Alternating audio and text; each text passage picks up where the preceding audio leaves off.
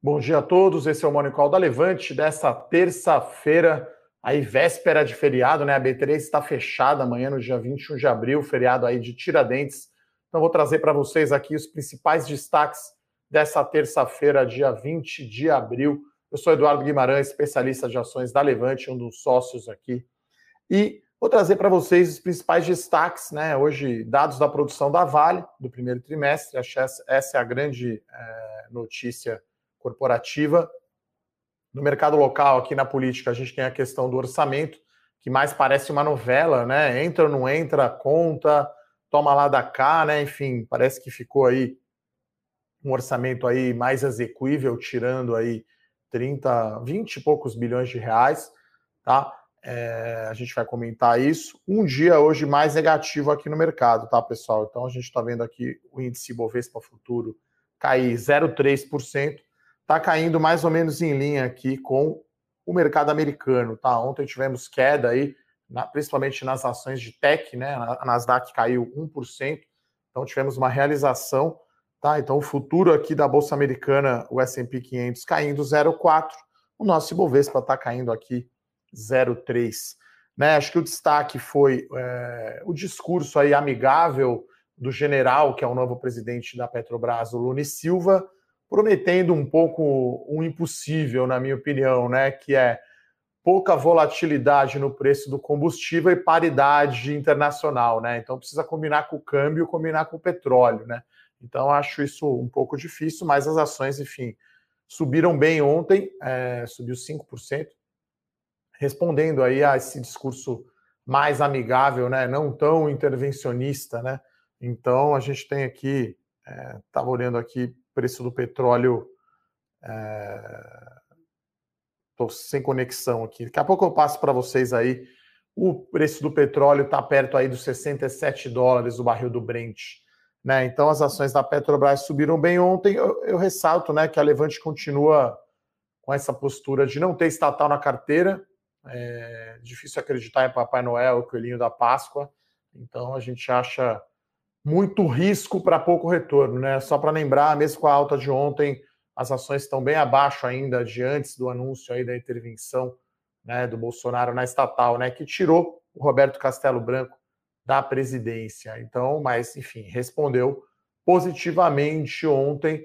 Lembrando, né, pessoal, todos os nossos comentários aqui estão no nosso e eu com isso, né? Você pode receber, se cadastrar para receber gratuitamente o comentário né, macro, comentário de política e os comentários uh, de ações. Né? Eu vou falar aqui também noticiário corporativo né, da prévia operacional da Trisul, do Carrefour e do resultado do quarto trimestre da Lynx, né, que ficou para trás, ela acabou se atrasando, então eu vou comentar. Tá? Então, é, o link está aqui na descrição, tá? A, a produção, como sempre, colocando aqui para vocês se inscreverem para receber o e eu com isso, tá? Então hoje teremos aí um dia de realização aqui, um dia é, mais negativo, na minha opinião, mas eu espero aqui um resultado positivo nas ações da Vale, tá? Então acho que essa é a principal notícia corporativa do dia. Né, a Vale divulgou o seu número de produção, né? Então é, teve crescimento aí de 14% na produção é, de minério de ferro, e, e isso, enfim, impactou vendas também. Né? Então, não foi aqui aquele resultado porrada, né? Lembrando que o primeiro TRI tem uma sazonalidade, tem um período de chuvas maior, tem menos produção, mas a Vale reiterou aí o seu, seu, o seu guidance, né? A sua previsão de produção ali de 315 a 335 milhões de toneladas ano, né? Sendo que ela terminou o primeiro TRI já no ritmo de 317, né? Então, no, o resultado veio um pouco abaixo aí em termos de produção, né, do que o mercado esperava, na média eu acho que uns 5% abaixo, mas o mercado vai olhar o preço do minério de ferro, que está 169 dólares, né? Esse câmbio mais alto vai ser uma tremenda geração de caixa da Vale no primeiro trimestre, né? As ações já deram uma andada, já de certa forma anteciparam, mas eu espero aqui Hoje o impacto no preço das ações da Vale aí melhor né, do que o Ibovespa. O Ibovespa poderá ter queda hoje, acompanhando aí o mercado americano e ações da Vale é, em alta, né? Então a Vale acho que está naquele caminho de gerar muito caixa, né? Inclusive saindo de algumas operações que consumiam caixa, né? Na Nova Caledônia, é, números bons também de níquel, né? Lembrando que a Vale não é só minério de ferro e ela tem um minério de mais qualidade, né? Então, se o preço médio do minério está em 169 dólares, a Vale tem um preço ainda melhor isso vai ser uma tremenda geração de caixa. Lembrando que a Vale, né, há pouco tempo atrás, anunciou um programa de recompra de ações. Então a Vale está retornando esse caixa das operações para os acionistas, seja através de um buyback, uma recompra de ações, seja através de dividendos que devem ser fartos aí no ano de 2021. Então, bom resultado aí operacional da Vale, mas como eu falei, né, acho que o mercado vai olhar mais para frente. A produção veio um pouco menor do que o mercado esperava mas vai olhar aí a geração de caixa projetada para a companhia. A gente espera aí impacto positivo aí nas ações da Vale, deve ter um desempenho melhor do que o Ibovespa. Uh, a outra notícia aqui é de Carrefour, né? Que dessa vez também não veio tão brilhante o resultado, né? Então vamos olhar aqui o Carrefour Brasil divulgou a prévia, então houve um crescimento aí de venda bruta de dois dígitos, né? É, principalmente com destaque aí para a marca Atacadão. Tá? O atacadão então veio um resultado bastante forte. Então estou olhando aqui né, os principais destaques, né? 17,5% de crescimento na venda bruta do atacadão, né, sendo 6% aí de expansão. Então aí um crescimento aí duplo dígito, né, o conceito aí mesmo as lojas, o atacadão é 70% mais ou menos do total. Né? Então acho que esse é o grande destaque tá? Então, mas dessa vez o crescimento não foi tão forte, né? comparando aí com, com, com, a inflação de alimentos. Né? Então, a inflação de alimentos aqui nos últimos 12 meses, né, tá bem puxado, né? Principalmente devido aí alta de câmbio, né? E commodities, 18,4% aí na alta é, de alta na inflação de alimentos, tá? Então, o resultado aí, é, a gente espera que o resultado foi bom, tá? Do, do Carrefour, a gente espera um impacto levemente acima do desempenho do índice hoje, tá? Então as ações aqui abriram subindo 1,5%. E, né, como sempre temos uma certa surpresa aqui no mercado, né? O nosso Ibovespa abriu no positivo, então é, o índice futuro aqui zerou as perdas.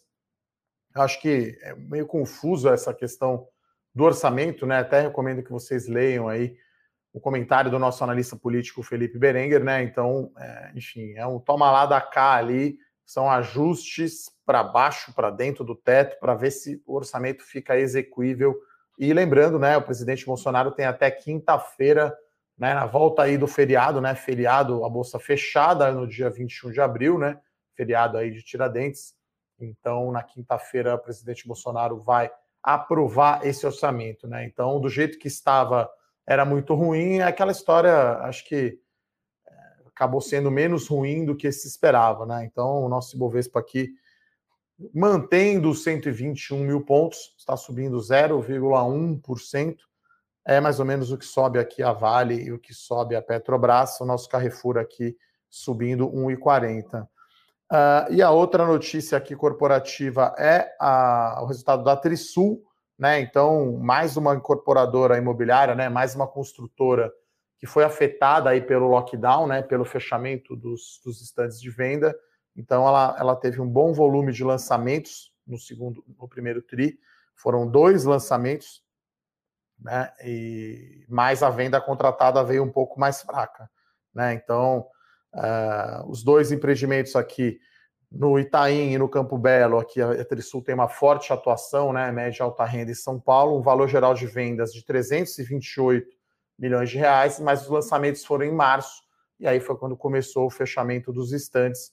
Então a venda líquida da Trisul veio abaixo aí da expectativa do mercado, e houve uma queda aí de 33% no ano contra ano, a venda líquida, né, venda bruta menos o cancelamento de venda do período, 177 milhões de reais. Então, no final, o indicador ali de vendas sobre oferta, né, o VSO, né, venda dividido por tudo que havia disponível para vender, né, que é lançamento e estoque, acabou sendo não tão ruim, acabou sendo aí 14%. Mas a gente espera aí impacto negativo aí é, no resultado da Trisul. Lembrando que agora vamos ter a reabertura, né? Até acho que é isso que vai é, acontecer.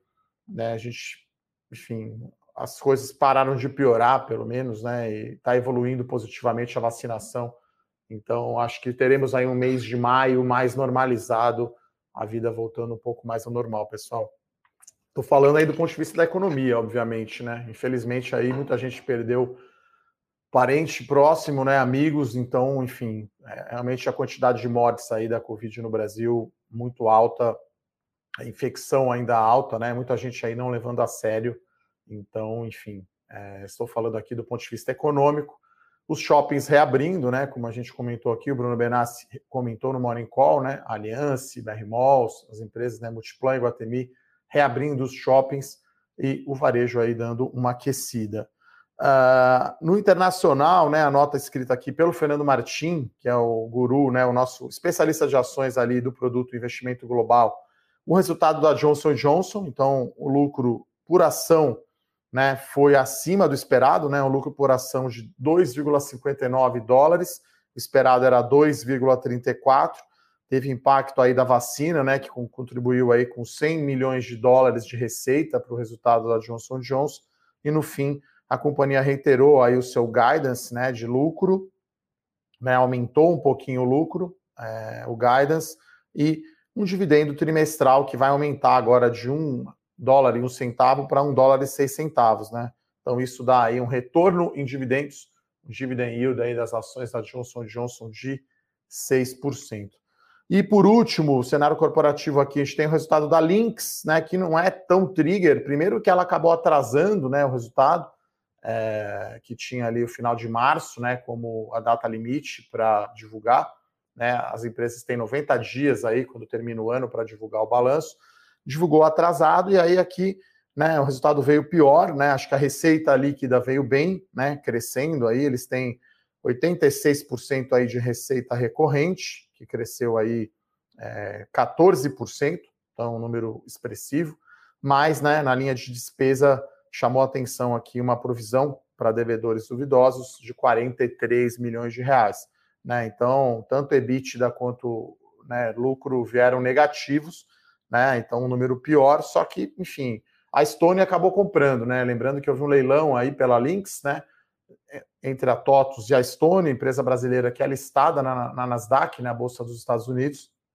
Então, esse acaba sendo o catalisador aí das ações da Lynx, né? Então, o resultado veio pior que o esperado, mas, enfim, agora é problema da Lynx, né? Vamos chamar, desculpa, problema da Estônia, né? Que acabou comprando a Lynx. Então, é, vamos até ver aqui as ações, né? Como é que tá? Então, as ações da Lynx estão aqui caindo meio por cento, tá? As ações da Vale estão aqui no 0 a 0, Petrobras está subindo meio, a Trisul subindo 0,1, né? O mercado até não achou tão ruim o seu resultado. E as ações do Carrefour, quem diria estão ostentando aqui a maior alta no pregão aqui, 1,5%.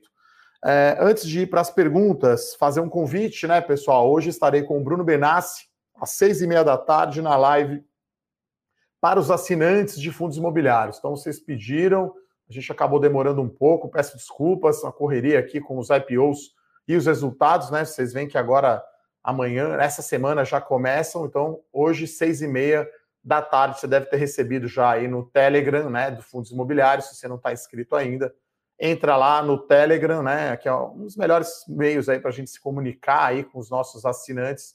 Estarei junto aí com o Bruno Benassi, que é o titular ali da, da carteira de fundos imobiliários. Vamos falar de mercado, de fundos, de estratégia, aí um bate-papo aí.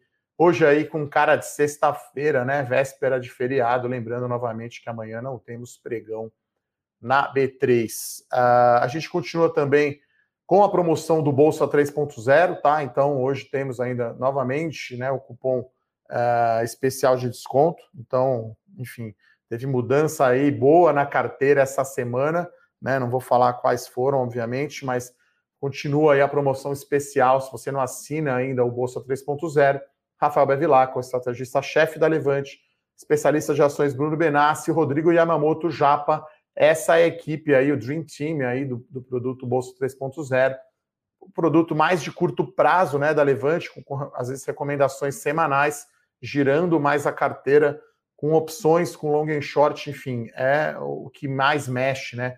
Que é um pouco diferente do que eu faço na minha carteira Small Caps, tá? Então hoje, para a galera aí que assina Small Caps, tem uma nova recomendação na carteira, não vou falar, claro, qual que é. Então temos aí uma nova recomendação da carteira, agora são 11 ações na carteira Small Caps, então quem é assinante aí pode conferir na plataforma, no e-mail, no Telegram, eu e a Nelly, né, da minha equipe, a Nelly me ajudou bastante aí nesse call de hoje. Então, enfim, mérito aí para a Nelly aí e para nós, né? É, na série aqui Small Caps, tentando aí bater o índice de referência, pensando num prazo um pouco mais longo, né? São empresas aí de menor valor é, de mercado, mas que têm um potencial de crescimento, de lucro maior, com ideias bem diferentes, né? Então, essa é a ideia aí da série uh, small caps. Estão feitos aí todos os avisos administrativos, entre aspas. Vou passar aqui para as perguntas, então. Uh, pergunta aqui, imagino que seja o Marcos Alves, né? É, ele pergunta de CIA, né? Que o Itaú comprou uma parte, né? E rumores que a Renner quer comprar o restante. Olha, a Renner anunciou uma oferta de ações, né? Um follow-on, né? Perto aí de 5 bilhões de reais. É, geralmente, quando uma empresa levanta dinheiro assim já tem né, um uso para isso.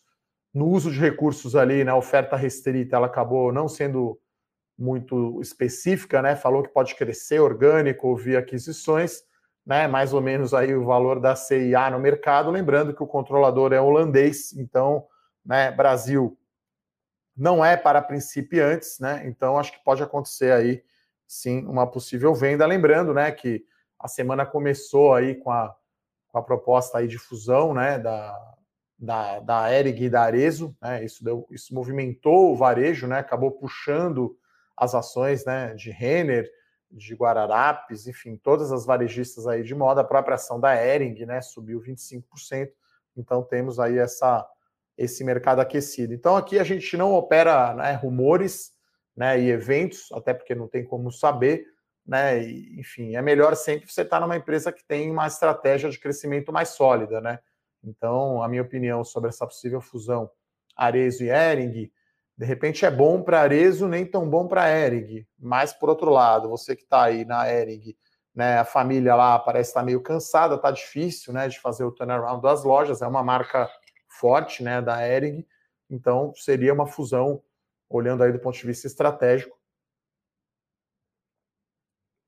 interessante, né? Para as duas empresas, acho que um pouco mais interessante para Arezo, né? Que comprou a reserva aí, empresa de roupas aí masculinas, faz pouco tempo, né? Então, tudo uma questão de preço e é difícil saber o que vai acontecer de eventos, né? Então, sei, ah, a gente gosta do case, né? A gente recomendou lá atrás a entrada aí no IPO.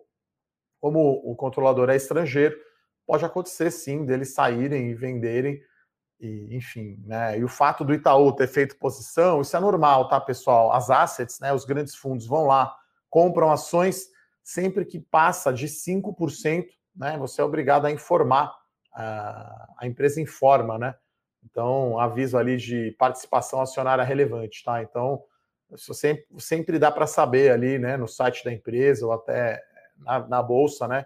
quem são os acionistas que têm mais de 5% do capital de uma empresa. Então, o fato aí do Itaú ter comprado não necessariamente é porque vai ter um evento, né? Claro que tem fundos que, que operam esse tipo de evento, né? Mas como eu disse, é muito difícil a gente saber quando vai acontecer um evento. Inclusive, a gente não recomenda, né, que você que, operar evento, né? Até porque, por definição, eles são imprevisíveis, né? E é zero ou um, né? Ou ocorre ou não ocorre e mesmo acontecendo também você não tem ideia de qual seria o preço, né? Que vai, vai ter essa aquisição, né? Pode ser que a Arezo eleve a oferta pela Ering, qual que é o valor, vai aceitar ou não, é mais dinheiro, mais ações, enfim, é difícil saber. É, a Silmar aqui pergunta sobre a Vale, né? Que tem um dos menores custos de produção é, no Brasil. Na verdade, a Vale é, tem um custo baixo no mundo, tá? Então, a pergunta da Silmara é: quando compara a Vale com outras empresas globais, ela é também competitiva? Uma das mais competitivas, tá? As rivais aí, as, as concorrentes da Vale aí no mundo, né? A gente tem justamente a BHP e a Rio Tinto, tá? Então, essas são as maiores empresas é, mundiais, tá? E a Vale tem, é, tem um, um, um, custo muito baixo, tá? De produção, tá? É, principalmente lá em Carajás, ali na região norte no Pará. Então, a Vale tem um minério de ferro de muita qualidade, tem um prêmio de preço e é bastante competitiva, sim. Então, é, o Brasil em commodities, né, tem uma vantagem aí natural, né? E isso em vantagem competitiva é vantagem de custo, de menor custo. Então, Suzano tem menor custo de produção do mundo de celulose de mercado. Aqui os frigoríficos brasileiros têm, né? Uma... O frigorífico acho que não tem tanta vantagem assim, né?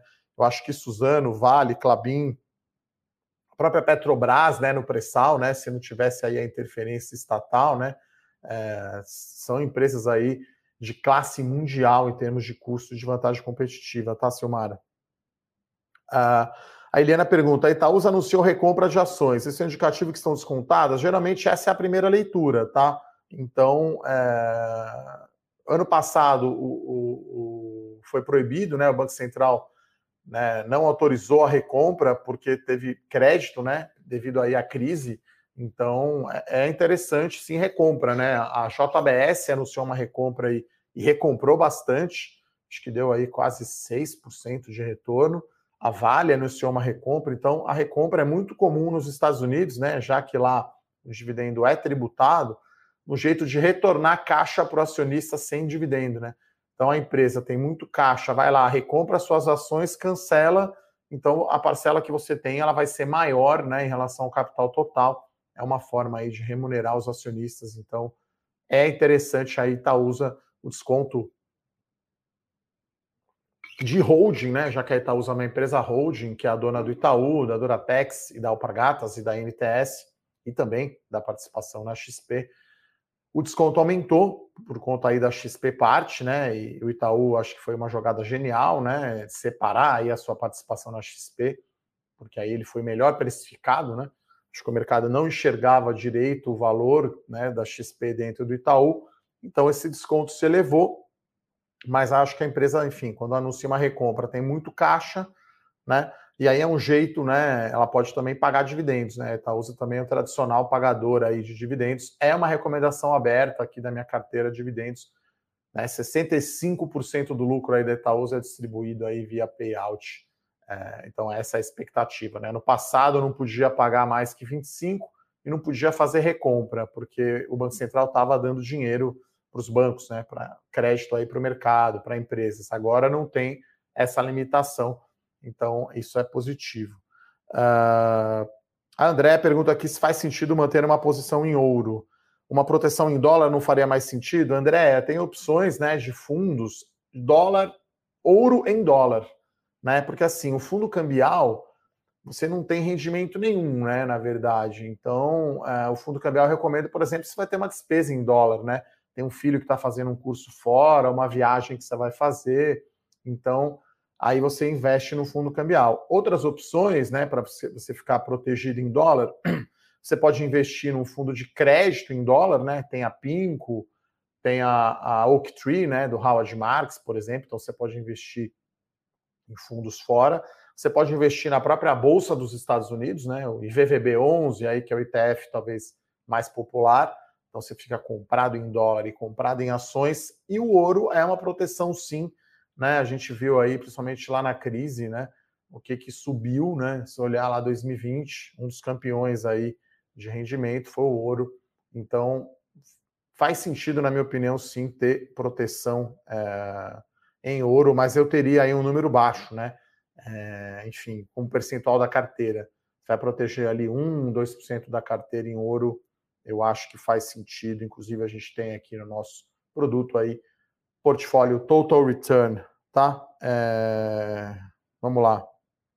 Estou olhando aqui as perguntas. O Bruno Benassi sempre me ajudando aqui, fazendo a moderação das perguntas. Mais uma vez, reforço o convite. Estarei ao vivo com o Bruno Benassi hoje às seis e meia da tarde. Vocês pediram, né? A gente demorou um pouquinho, mas a gente atendeu live exclusiva para assinantes de fundos imobiliários, tá, pessoal? Imperdível aí. Vou bater bola ali com o Bruno ali é, sobre fundo imobiliário, tá? Estou olhando aqui as perguntas. É, o Alan aqui, o Alan, né, pergunta o que eu achei da nova emissão de debêntures da Via Varejo de um bilhão. É, é uma empresa que, que tem ainda que tem um certo nível de endividamento, né? Então acho que as empresas têm que aproveitar né, esse momento para para captar, né, para financiar o seu crescimento, né? Então acho que Magalu, Via Varejo, própria B2W, né, são empresas aí de crescimento e que precisam, né, rolar suas dívidas e precisam de caixa para crescer. Né? Lembrando que ela faz muito da sua venda, obviamente, via cartão de crédito. Né? Você pode ou não antecipar esse recebimento. Então, enfim, é, pode fazer bastante sentido, sim, é, essa emissão, tá? O Renan pergunta aqui sobre o Unipar, né? Que é uma holding também, né? Uma empresa holding, uma empresa de participações, né? Do setor petroquímico. É, enfim, não é uma que está no nosso radar, tá? É, é, uma empresa tradicionalmente aí pagadora de, de dividendos, né? Mas não está muito no nosso radar, não, tá, Renan? Até porque, enfim, como eu falei, é uma empresa complexa, né? Então, é, eu acho que, enfim, é uma empresa que não está muito no nosso radar, não, tá? O Jonathan aqui pergunta sobre a alta né, da Petrobras. É, eu acho que foi uma coisa específica de Petrobras, né? Já que foi uma reação ao discurso do presidente, né? Para um assunto que é extremamente importante, que é a política de preço de combustível. Né? Então, acho que não, não, não, não sobra muito para Banco do Brasil, não. Né? Uma coisa específica do, do, da Petro, teve também mudança lá na diretoria no conselho do BB, são outros tipos de problema, tá? Uh, o Josmir aqui pergunta de Whirlpool, não estou olhando, tem outras empresas aqui no meu radar uh, uh, de small cap. Uh, bom, sobre Braskem, tem, né, tá respondendo ao evento, né? Ontem a gente comentou aqui, Bruno Benassi comentou, né? A Lyondell Basel, né, que é holandesa, e outras empresas, né? A, acho que é o fundo Mubadala, Mubadala, perdão, é, que está interessado em comprar a Braskem, né, comprar a participação da Odebrecht e da Petrobras, então está andando por conta disso. A Trisul não é tão barata assim não, tá, Vinícius? É, ele pergunta se a, a Trisul está barata, né? Olhando aí o múltiplo preço sobre o valor patrimonial, não é assim tão barata, né? Acho que a Trisul talvez deve ser ali a terceira ou quarta empresa mais cara, né, no múltiplo PVPA, né, que é o valor de mercado dividido pelo, uh, pelo patrimônio líquido. Né? Então, é claro que é uma empresa que tem, né, ela é cara, vamos dizer assim, porque ela tem caixa líquido e ela gera um retorno sobre patrimônio líquido ROI alto. Né? A Trisul, acho que seria ali a primeira ali, empresa da chamada segunda divisão, né? Se a gente olhar só para as empresas de média e alta renda no setor de construção civil, né? A gente tem é, Cirela e Ezetec, que são do índice, tem MRV, que é baixa renda que é do índice, depois tem Trisul ali, é, acho que é uma das grandes empresas aí que tem um múltiplo um pouco mais elevado, tá, Vinícius? Bom, o Marcos dos Santos aqui fala: dois centavos de JCP é brincadeira.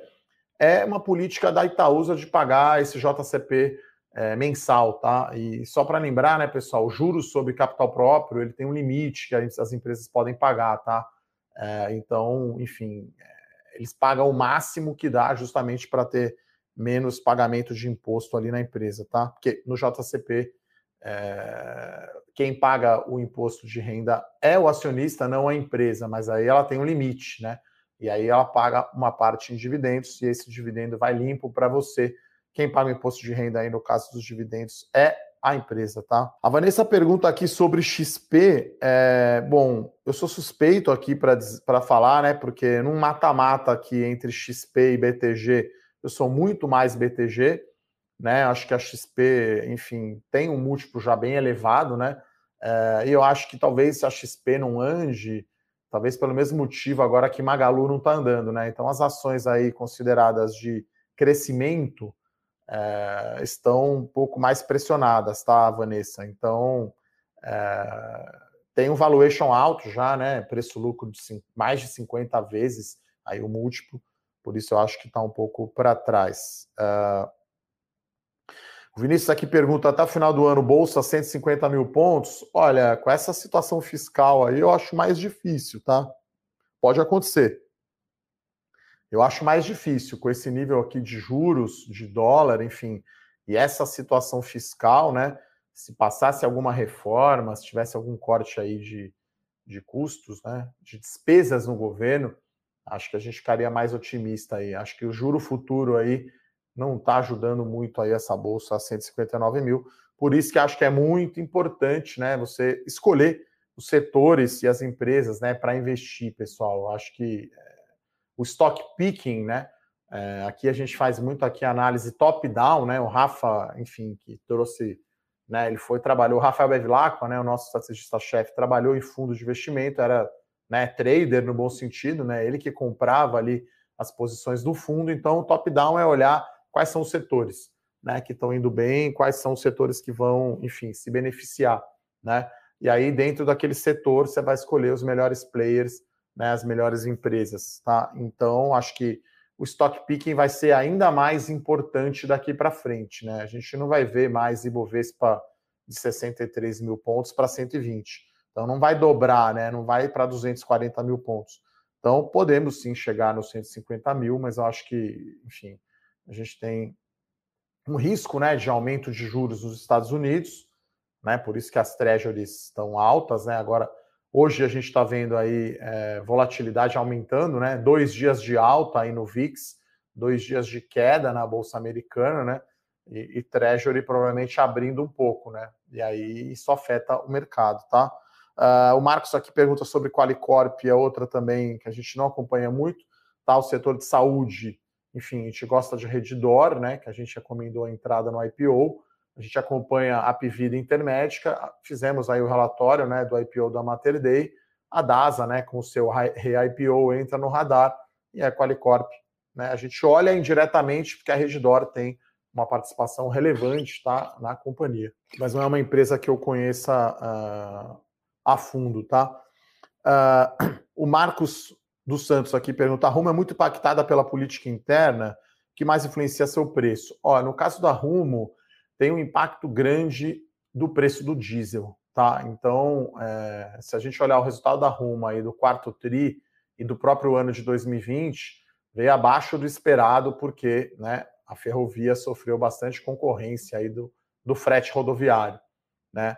Então a gente teve período aí, né? Lembrar que o petróleo estava 20 e poucos dólares, né? No começo do ano, alguma coisa assim, né? Então, é, deixa eu ver exatamente o preço. Acho que o petróleo estava esse, esse, nível é, no ano passado, né? Deixa eu ver aqui, enfim, né? Você tem que olhar os números, né? Sempre tem que ver qual período, né, que a gente está que a gente está falando e ver certinho aqui. Vou pegar aqui o preço do petróleo do tipo Brent, que está agora 67 dólares, né? Ele está subindo aqui é, meio por cento e ele estava uh, bem mais baixo. Vou pegar aqui o período certinho, né, pessoal? Então, o petróleo em outubro do ano passado estava a 37 dólares, pessoal. Então, enfim, né, subiu aí bastante é, em, em, nove meses, né? Em quase isso, né? São sete, oito meses. Então, uma alta forte aí do preço do petróleo, tá, pessoal? Então, é, e aí, agora talvez, né, porque a Rumo ela fica exposta bastante à, à exportação de milho e de soja, né? Então, região ali do Mato Piba, centro-oeste do Brasil, escoa a produção de soja e milho pela ferrovia até o Porto de Santos e exporta. Então, ano passado, né, o resultado da Rumo foi mais fraco porque sofreu muita concorrência aí do frete rodoviário, o preço do combustível estava mais baixo, né? Tanto o dólar quanto o petróleo, né? Agora a gente tem dólar bem mais alto, né? e petróleo bem mais alto. Então, agora ela vai talvez ganhar competitividade aí o frete ferroviário em relação ao rodoviário, tá, pessoal? Uh, Silas aqui pergunta sobre a Melnick, né, que foi uma, uma empresa aí, uma consultora que a gente recomendou a entrada no IPO, né, uma empresa que está ali no segundo pelotão, né, acho que está junto ali com o Iven, inclusive era, né, a Melnick é a Iven de Porto Alegre, né, separou ali, uh, tá junto com Elbor e com o Mitre, né? Acho que é Trisul, Iven, Mitre, Elbor e Melnik, né? Seria esse segundo uh, pelotão ali das empresas de construção civil com foco em média e alta renda. Então, uh, o mercado está batendo muito forte nessas construtoras, né? Acho que você tem Cirela ali caindo talvez uns 20% no ano e as outras empresas todas com quedas muito fortes, né? Mais por uma questão de percepção de risco, né, pessoal? Beta dessas empresas, né, é muito alto. Eu sempre, né, fiz esse disclaimer aqui, falei, pessoal, construção civil, ação de construção civil é como se fosse aí uma tequila, né? Pode ser bom, mas pode ser, né, é bem mais arriscado. Então a gente tem aqui é, as, as ações aqui sofrendo mais, tá, pessoal? Vou pegar aqui, por exemplo, a Cirela está acumulando queda de 15% em 2021, tá? Vou pegar aqui Melnick, Even e Elbor, por exemplo, né? E Mitre, pegar as, as, as, empresas aqui que são comparáveis, né? Inclusive também Trisul. Vamos lá. Então, Even, Trisul e a Elbor, né? Acho que essas são as empresas, seis empresas aí, que cinco empresas que estão nesse que eu chamo segundo escalão, né? Eu estou falando segundo escalão por questão de liquidez, por questão de tamanho, tá? É, então, vamos lá, ó. Então, Cirela, como eu falei, está caindo. Ó, Iven está até melhor que Cirela, tá? Iven está caindo só 11% no ano, a Cirela está caindo 15%, a Trisul 16%, a Melnick 20%, 19,6% na verdade. A Ezetec, que é a primeira divisão, está caindo mais que a Melnick, está caindo 21%, a Elbor caindo 22 e a Mitre 25. Na minha opinião, né, uma queda aí exagerada aí do setor de construção civil é, por conta aí de risco, tá? É, o Edson aqui pergunta entre Banrisul e BTG. Pô, fácil BTG, né? Lembrando aqui que a gente está fugindo de estatal, né? Não quero estatal, não queremos estatal na nossa carteira de jeito nenhum. A gente acha um risco é, bastante grande, tá? Bom, pergunta aqui sobre Sinqia, é, enfim, tá até uma pergunta do, do Alan aqui, parece uma pergunta um pouco técnica, né? Ele fala de lateralização, acumulação, enfim. Assim que é uma small cap que depende muito de crescimento via aquisição, né? E aí, até consolidar a aquisição, até fazer a sinergia, até vir um resultado, demora um pouco mesmo, Alan. Então é isso, a gente vai ver um número, um, um lucro, né, porrada mesmo da Sinqia 2022 quando ela colocar todas as aquisições e conseguir fazer, capturar sinergias dessas aquisições, tá? Vamos lá, o Tarcísio aqui pergunta por que as ações do Bradesco caíram tanto? Primeiro vamos ver quanto está caindo, né? Eu sempre falo aqui para os meus analistas, a gente tem que sempre ver o qual relativo. Vamos ver quanto está o Ibovespa e quanto estão as empresas, né?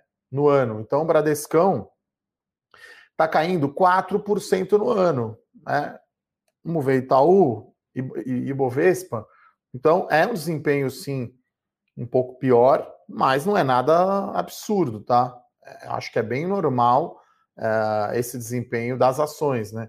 E acho que esse ano podemos ter aí uma volta das empresas é, de valor, tá? E o Bradesco tá com desempenho aqui muito melhor que Itaú no ano, tá? O Bradesco está caindo 4% contra 12% de queda do Itaú e alta aqui de 1,6% do Ibovespa, né? O Ibovespa já está aqui no terreno positivo. Então, acho que é uma questão aí de. Foi aumento de concorrência no passado, possível aumento aí de tributação. Agora a gente tem alta da Selic, querendo ou não, beneficia os bancos, né, que vão ter melhor aí de margem financeira bruta. Como eu já falei aqui, o próprio Itaúsa está fazendo isso, né? Está recomprando, pode recomprar suas ações, pode pagar dividendos mais altos, tá? Uh, o Moacir aqui pergunta: no agro, estou, a Kepler Weber está assim no meu radar. Né? A gente toma cuidado só aqui para ver crescimento né, de small caps, para ver se tem. É, se a gente não cai numa armadilha. Né? Eu sempre gosto de, de ter um, um, um, um catalisador ali que faça com que a empresa cresça e entre numa nova fase. Uh, Samuel, a gente não olha a aura, tá? 33, acho que foi perguntado aqui também ontem, né? Bruno Menassi falou. O que a gente recomenda aqui nas nossas carteiras para proteção é esse fundo, os fundos que as empresas têm é, de ouro em dólar, tá? Então, enfim, a Aura é uma mineradora, né? Uma empresa que, que minera ouro e, e, o Gold, imagino que seja aí um ETF. É enfim, mas não conheço aí o ativo, a gente prefere colocar ouro na carteira Né? Na XP tem lá o XP Trend, ouro, dólar, enfim, imagino que todos os, todos os bancos e corretoras quase tenham uh, essas, essa, esses fundos, essas opções, tá? Uh, Vinícius, ele pergunta: empresas de turnaround você não coloca na sua carteira?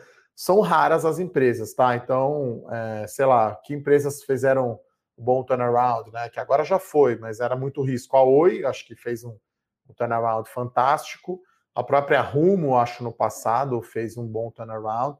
A Via Varejo, né? Mas aí empresa em recuperação judicial, empresa que está com problema demais, aí isso é uma estratégia é, deep value, né? Então você vai lá comprar algo com muito desconto porque está com problema. Né? Então é uma estratégia específica, tem muito fundo que faz isso né, que é especialista nisso. E aqui na carteira a gente geralmente não põe essas coisas de deep value. A não ser que eu conheça muito bem a empresa, o mercado esteja realmente penalizando, sei lá, você vê Cirela negociando a meia vez book, enfim, não vai acontecer esse tipo de coisa. Mas, enfim, é, dificilmente eu coloco uma empresa que tem muito, muita dívida na minha carteira, tá? Esse é um dos checks aqui que eu faço nível de endividamento é muito uh, é muito importante aqui na, na, nas minhas carteiras, né? Melhores ações, dividendos, small caps, eu considero bastante o nível de endividamento. Pode até ter uma empresa um pouco mais, né, um nível de dívida um pouco mais alto, de repente, por exemplo, uma Clabin, né, que está ainda no processo de investimento, então está com a dívida um pouco alta, a própria Suzano, né, ainda está com a dívida um pouco alta, mas está você vê claramente uma tendência de queda no endividamento, tá? Uh, o Thiago pergunta aqui por que não estamos postando mais no formato podcast do Morning Call. É um problema técnico, técnico nosso aqui. Estamos uh, reconhecemos a falha, desculpem. Em breve resolveremos esse problema. Vamos colocar lá uh, o podcast, né? Acho que tem muita gente que chega atrasado, quer ouvir depois, quer ouvir no trânsito, quer ouvir pedalando, quer ouvir, sei lá, fazendo coisas em casa iremos colocar, resolver esse problema técnico aí em breve, tá, pessoal? Uh, o Wellington dá uma boa sugestão aqui, né, para fazer um vídeo sobre risco, né? Então eu já, eu já falei sobre isso, acho que foi a coluna Domingo de Valor de umas três semanas atrás, tá? E dando métricas de risco. Eu falei uma delas aqui hoje, que é o VIX, que é o índice de volatilidade né, da, das ações dos Estados Unidos, né? é a volatilidade das opções do S&P 500. Então, né, é aquela história, velha frase de risco é você não saber o que você está fazendo, tá? Então, Wellington, dá uma checada lá no meu canal, tem um vídeo sim é, sobre isso e, e, eu sempre escrevo, né, ali na coluna Domingo de Valor, já escrevi bastante aí sobre risco, tá, pessoal? Então é isso, deu aqui os nossos 45 minutos regulamentares. e Bovespa aqui caindo, zero, perdão, Falhou a voz aqui no final. Ibovespa aqui em queda. Opa, tá ruim mesmo. 0,02% de queda. E aí uh, temos aqui tanto Petro quanto Vale em queda, né? Vale aqui 1,2 e Carrefour foi aqui né, a reação mais forte. Então, pessoal, é isso. Muito obrigado aqui por todas as perguntas. A gente se vê mais tarde aqui. Estaremos eu e o Bruno Benassi na live para os assinantes de fundos imobiliários. Um abraço, até mais. Tchau, tchau. Para saber mais sobre a Levante, siga o nosso perfil no Instagram, levante.investimentos. Se inscreva no nosso canal do YouTube, Levante Investimentos. E para acompanhar as notícias do dia a dia e mais sobre a Levante, acesse nosso site levante.com.br.